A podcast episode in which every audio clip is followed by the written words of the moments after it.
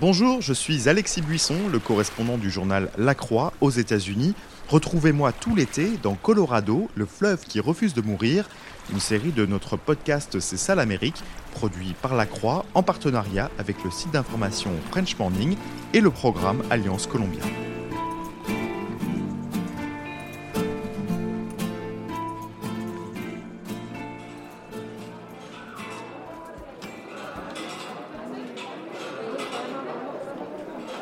On s'habitue presque au bruit des tourniquets métalliques.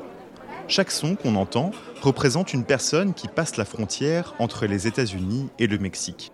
Je suis au poste frontière de Calexico, côté États-Unis. C'est l'un des endroits où l'on peut entrer au Mexique à pied. À l'intérieur du bâtiment, on emprunte un long couloir, passer un contrôle de sécurité et les fameux tourniquets, on arrive dans la ville mexicaine de Mexicali. Mexicali, c'est la ville frontière par excellence. Un mélange de langues, de cultures, de traditions, à l'ombre du grand mur barbelé qui sépare les États-Unis du Mexique. Je vois des mots d'espagnol se mêler à des logos d'entreprises américaines.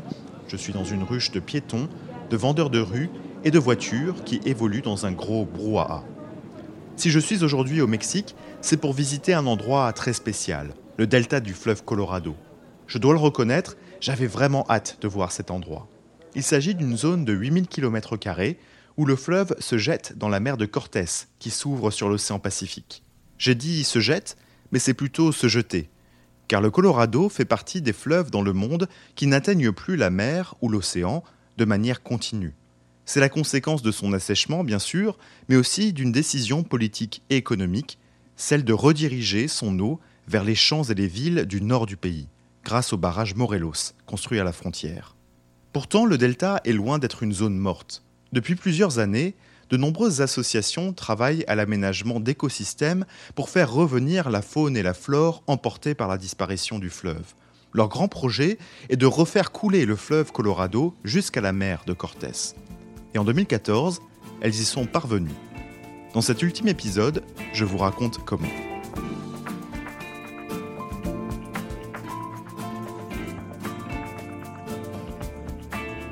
Pour me guider dans ce voyage, j'ai rendez-vous avec Gabriela González Olimon et Carlos Restrepo Giraldo. Ils travaillent tous les deux pour le Sonoran Institute, une ONG basée aux États-Unis et à Mexicali qui œuvre à la revitalisation du delta. Elle fait partie d'un regroupement de six associations environnementales, mexicaines et américaines, qui travaillent main dans la main pour redonner vie au Colorado côté mexicain. Le nom de ce regroupement est Raise the River, qui se traduit par élever le fleuve.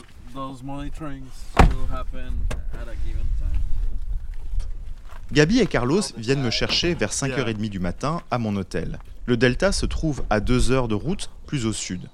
Il faut partir tôt pour éviter la chaleur, car il nous faudra traverser le désert de Sonora. Ils m'ont conseillé de mettre un t-shirt à manches longues et un pantalon pour éviter les coups de soleil. Au fur et à mesure que notre 4x4 s'enfonce dans les terres, le paysage se fait de plus en plus rural et désertique. Les routes sont cabossées et truffées de nids de poules. Les tracteurs apparaissent aussi. Au bout d'une quarantaine de minutes de route, on fait un premier arrêt dans un village pour récupérer Matteo Sanchez Leiva et quelques-uns de ses collègues. Une trentaine de minutes plus tard, notre 4x4 s'engage sur une route de terre qui met à rude épreuve les amortisseurs. On est ballotté dans tous les sens, comme dans un avion secoué un peu trop par les turbulences. On s'arrête enfin. Nous sommes dans la partie supérieure du delta, et on se sent tout petit dans ce paysage gigantesque. Tout autour, une vaste étendue de terre craquelée. Une chaîne de montagnes s'étire à l'horizon, et à part quelques oiseaux, il n'y a pas âme qui vive. Quelque part au sud se trouve la mer de Cortés, et à quelques kilomètres au nord, le fleuve Colorado. Il y a un siècle, ils étaient connectés en permanence. Maintenant, ils le sont de manière intermittente. Il faut attendre les marées hautes pour qu'ils se touchent, comme les doigts de Dieu et d'Adam dans la peinture de Michel-Ange, pour reprendre une comparaison de Matteo. Dans cette peinture, la création d'Adam, qui forme une partie de la chapelle Sixtine, le Créateur donne vie à Adam.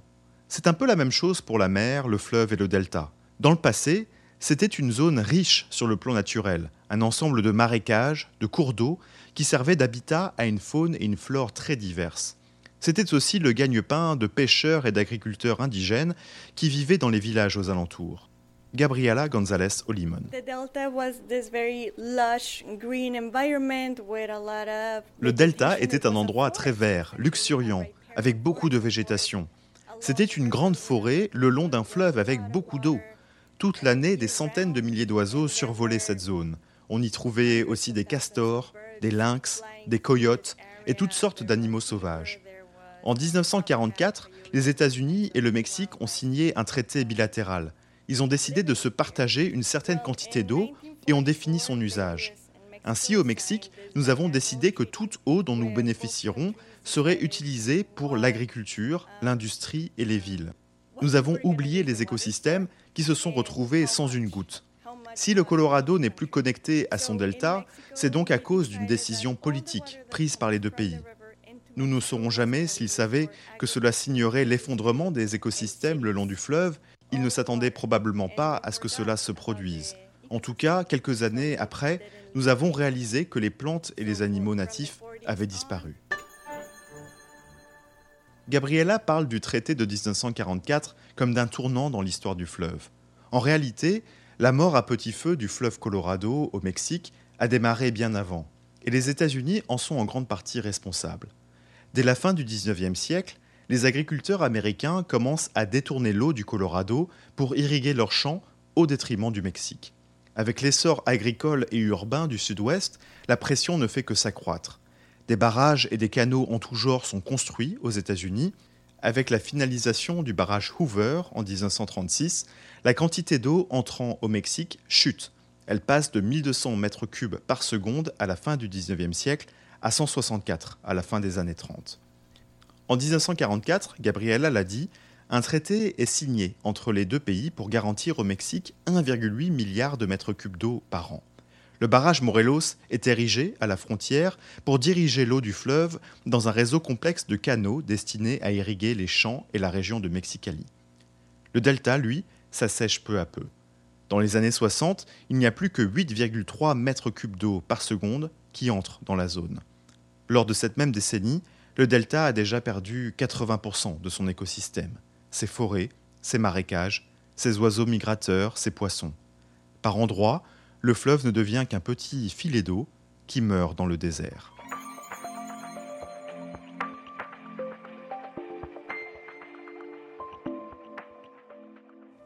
Il faut attendre les années 2000 pour que le Sonoran Institute lance des projets de restauration dans la région. Avec d'autres ONG des deux côtés de la frontière, elle voit grand. Elle rêve de reconnecter le fleuve à son delta pour redonner vie aux écosystèmes d'antan et faire revenir les espèces disparues. Le calcul est simple sur le papier. Si ces espèces étaient parties à cause de l'assèchement du fleuve, eh bien, elles reviendraient si celui-ci se remettait à couler. Problème, pour que ce projet fou devienne réalité, il fallait surmonter la méfiance qui s'était installée avec le temps entre les gouvernements américains et mexicains méfiance exacerbée par des différences culturelles, linguistiques, économiques. Jennifer Pitt est la directrice du programme Colorado River au sein de la National Audubon Society. Elle a été l'un des artisans du rapprochement entre les deux pays. Pendant longtemps, je dirais que les États-Unis et le Mexique se regardaient en chien de faïence. Du point de vue du Mexique, le fleuve Colorado était une source d'eau très fiable les Mexicains ont toujours obtenu l'allocation d'eau prévue dans le traité de 1944 avec les États-Unis. Toutefois, ils voyaient depuis des décennies l'eau se réduire côté américain. Par ailleurs, les deux pays se sont battus sur des questions de gestion de l'eau en raison de règles mal définies dans le traité, notamment concernant les eaux souterraines. Il y a même eu des poursuites judiciaires. Certains problèmes sont remontés jusqu'au président, il y a eu beaucoup de moments difficiles. Pendant longtemps, les gouvernements n'étaient pas dans la coopération. Petit à petit, les lignes bougent. Avec la sécheresse qui s'installe dans l'Ouest, les coupes d'eau deviennent incontournables et une plus grande coopération internationale pour gérer le fleuve s'impose. En 2010, un grand tremblement de terre au Mexique fait aussi prendre conscience aux autorités de la nécessité de travailler avec les États-Unis pour stocker l'eau et bâtir des infrastructures d'irrigation et d'approvisionnement solides. Deux ans plus tard, un document commun est signé sous l'impulsion des organisations environnementales. Il s'agit d'un amendement au traité de 1944 appelé la Minute 319. Parmi les différentes mesures prévues par cet accord, les ONG des deux côtés de la frontière obtiennent la prise en compte de l'environnement dans la coopération bilatérale. Cette reconnaissance se traduit par des financements pour mener à bien des projets de restauration et de conservation environnementale. Surtout, la Minute 319 prévoit le lancement de ce que l'on appelle une pulsation d'eau. 130 millions de mètres cubes d'eau supplémentaires seront libérés sur deux mois dans le lit asséché du fleuve pour recréer les montées d'eau printanières. En 2014, après deux années de travail pour nettoyer le lit, les vannes du barrage Morelos sont enfin ouvertes et l'eau commence à couler à flot là où elle ne passait plus de manière continue depuis les années 1960. Jennifer Pitt était là et s'en souvient encore. Eh bien, c'était une journée assez mémorable. Même si l'objectif de revoir un fleuve couler est quelque chose de très tangible, de très réel, le processus de décision pour en arriver là pouvait rapidement se réduire à des documents juridiques et des concepts abstraits. Mais être sur place, voir les portes du barrage s'ouvrir et l'eau commencer à couler, c'était pour moi comme pour mes collègues aux États-Unis et au Mexique un moment très fort. Si l'on croit que quelque chose doit être rectifié dans le monde, on peut agir et changer les choses. C'est très valorisant. Dans la salle de contrôle du barrage, il n'y avait qu'une seule personne chargée d'actionner les portes en appuyant sur un simple bouton. Je me suis dit que tout avait l'air si simple, alors qu'en réalité, il a fallu des années de travail pour y parvenir. Il a fallu beaucoup plus que le doigt d'une personne pour ouvrir ce barrage et laisser l'eau reprendre ses droits.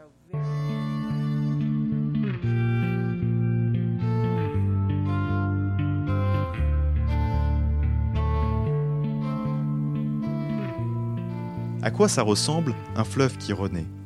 Déjà, ça prend du temps. Il a fallu plusieurs semaines pour que la pulsation d'eau fasse son chemin du barrage Morelos jusqu'à la mer de Cortés. Mais c'est surtout beaucoup, beaucoup de joie. Tout au long du parcours, des milliers de personnes sont sorties pour voir l'eau en mouvement, jouer, courir, tremper les pieds dedans. Un peu comme si elle célébrait le retour d'un héros en ville.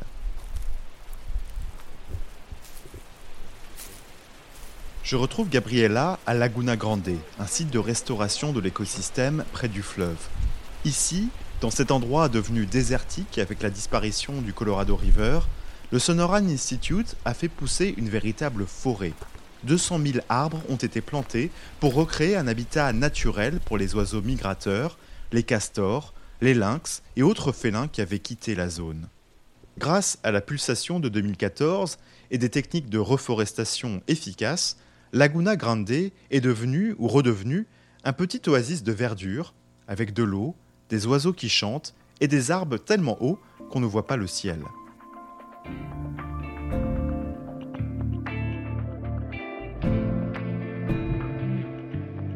Plusieurs milliers de visiteurs passent tous les ans par le petit centre d'information de l'Institut, dans une ancienne caravane au cœur du site.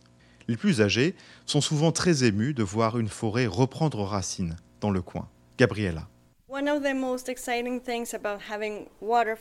L'une des choses les plus excitantes à propos de la pulsation de 2014 a été la réaction des locaux.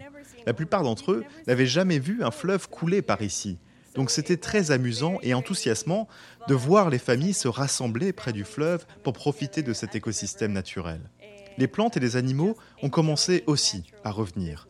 La végétation que nous avions plantée juste avant la pulsation s'est mise à grandir et les arbres à pousser très vite.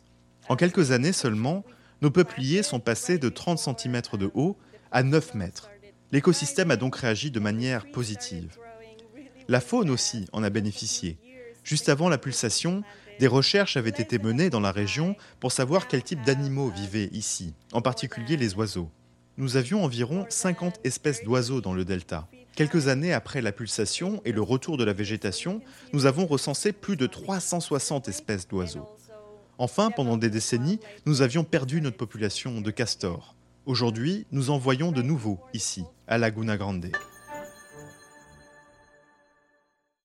En 2017, les États-Unis et le Mexique ont signé un nouvel accord pour reconduire et amplifier pour au moins 9 ans leur soutien au travail environnemental effectué autour du fleuve. Mais depuis, il n'y a pas eu d'autres pulsations comme celle de 2014 pour des raisons pratiques. Aujourd'hui, le fleuve ne s'écoule donc pas de manière continue jusqu'à la mer. En revanche, des pulsations ciblées sur certaines sections du fleuve ont lieu et ont permis de créer une enfilade d'écosystèmes divers, marécages, forêts, dont les oiseaux, les insectes, les poissons et autres organismes vivants ont besoin pour vivre. Ça montre aussi qu'avec un peu d'eau en plus, on peut faire des miracles et redonner espoir à toute une région.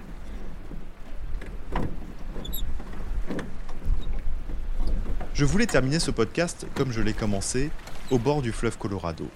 Je suis toujours en compagnie de la petite équipe du Sonoran Institute. On s'est arrêté dans un endroit du delta où le fleuve est plutôt profond et large. Ses rives sont alignées d'arbustes et d'herbes sauvages. De petites langues de terre à la surface servent d'habitat naturel aux oiseaux, et l'odeur de l'iode est omniprésente. Avec Matteo et l'un de ses collègues, j'embarque à bord d'un petit bateau à moteur.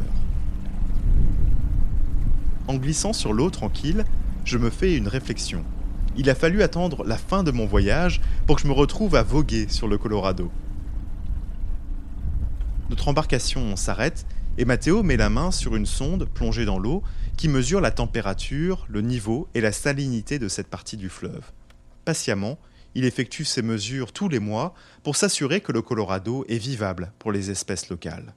Cela fait trois ans qu'il travaille au Sonoran Institute. Avant ça, me dit-il, il ne connaissait pas le fleuve. Je lui demande s'il est optimiste pour son avenir. Chaque jour est une nouvelle expérience.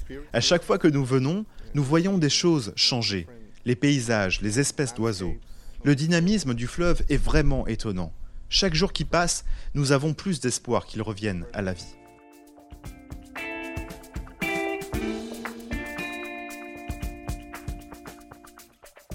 On ne compte plus les fleuves et les rivières menacés dans le monde l'Indus au Pakistan, le fleuve jaune en Chine ou encore la Murray River en Australie. En 2017, des scientifiques ont documenté la disparition de la Slims River au Canada. La raison, la trajectoire de l'écoulement de l'eau issue d'un glacier avait changé à cause du dérèglement climatique. En temps normal, les cours d'eau mettent des siècles à disparaître. Dans le cas de la Slims River, ça a pris quatre petits jours.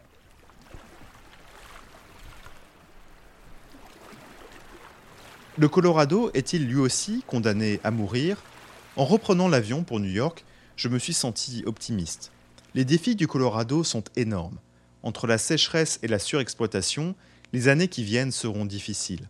Des choix devront être faits par les États du bassin pour réduire leur consommation. Mais tout au long de mon road trip, j'ai vu des raisons d'y croire. Des villes qui cherchent à gaspiller moins, des agriculteurs qui changent leurs habitudes, des pays que tout oppose, comme le Mexique et les États-Unis, surmonter leurs différences pour gérer et protéger le fleuve qu'ils ont en commun. Le Colorado refuse de mourir car l'humanité refuse de le voir mourir. Jennifer Pitt, la militante écologiste à qui j'ai parlé plus tôt, a bien résumé la chose. On peut se morfondre face à la situation actuelle, mais on peut aussi y voir une opportunité, m'a-t-elle dit. L'opportunité de se demander, en 2022, à quoi doit servir l'eau que l'on partage Qu'est-ce qu'on veut en tirer? Que voulons-nous valoriser? Notre environnement, les populations indigènes, les grandes villes, notre agriculture, tout ça à la fois? Si cela veut dire négocier de nouveaux accords pour partager l'eau, dédommager ceux qui n'y ont pas accès, alors mettons-nous au travail, a-t-elle poursuivi. Mais ne nous laissons pas retenir par les choix du passé.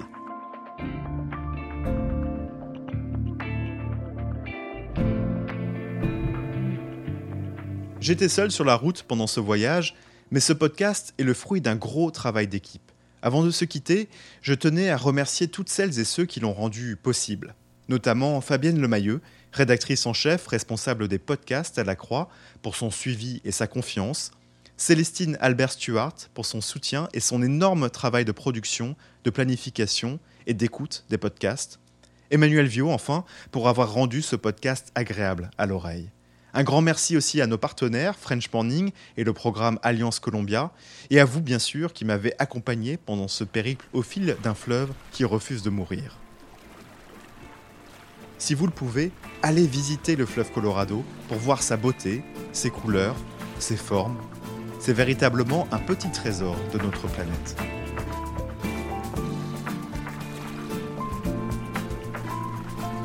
C'est ça l'Amérique un podcast proposé par La Croix, le programme Alliance Columbia et le site d'information French Morning.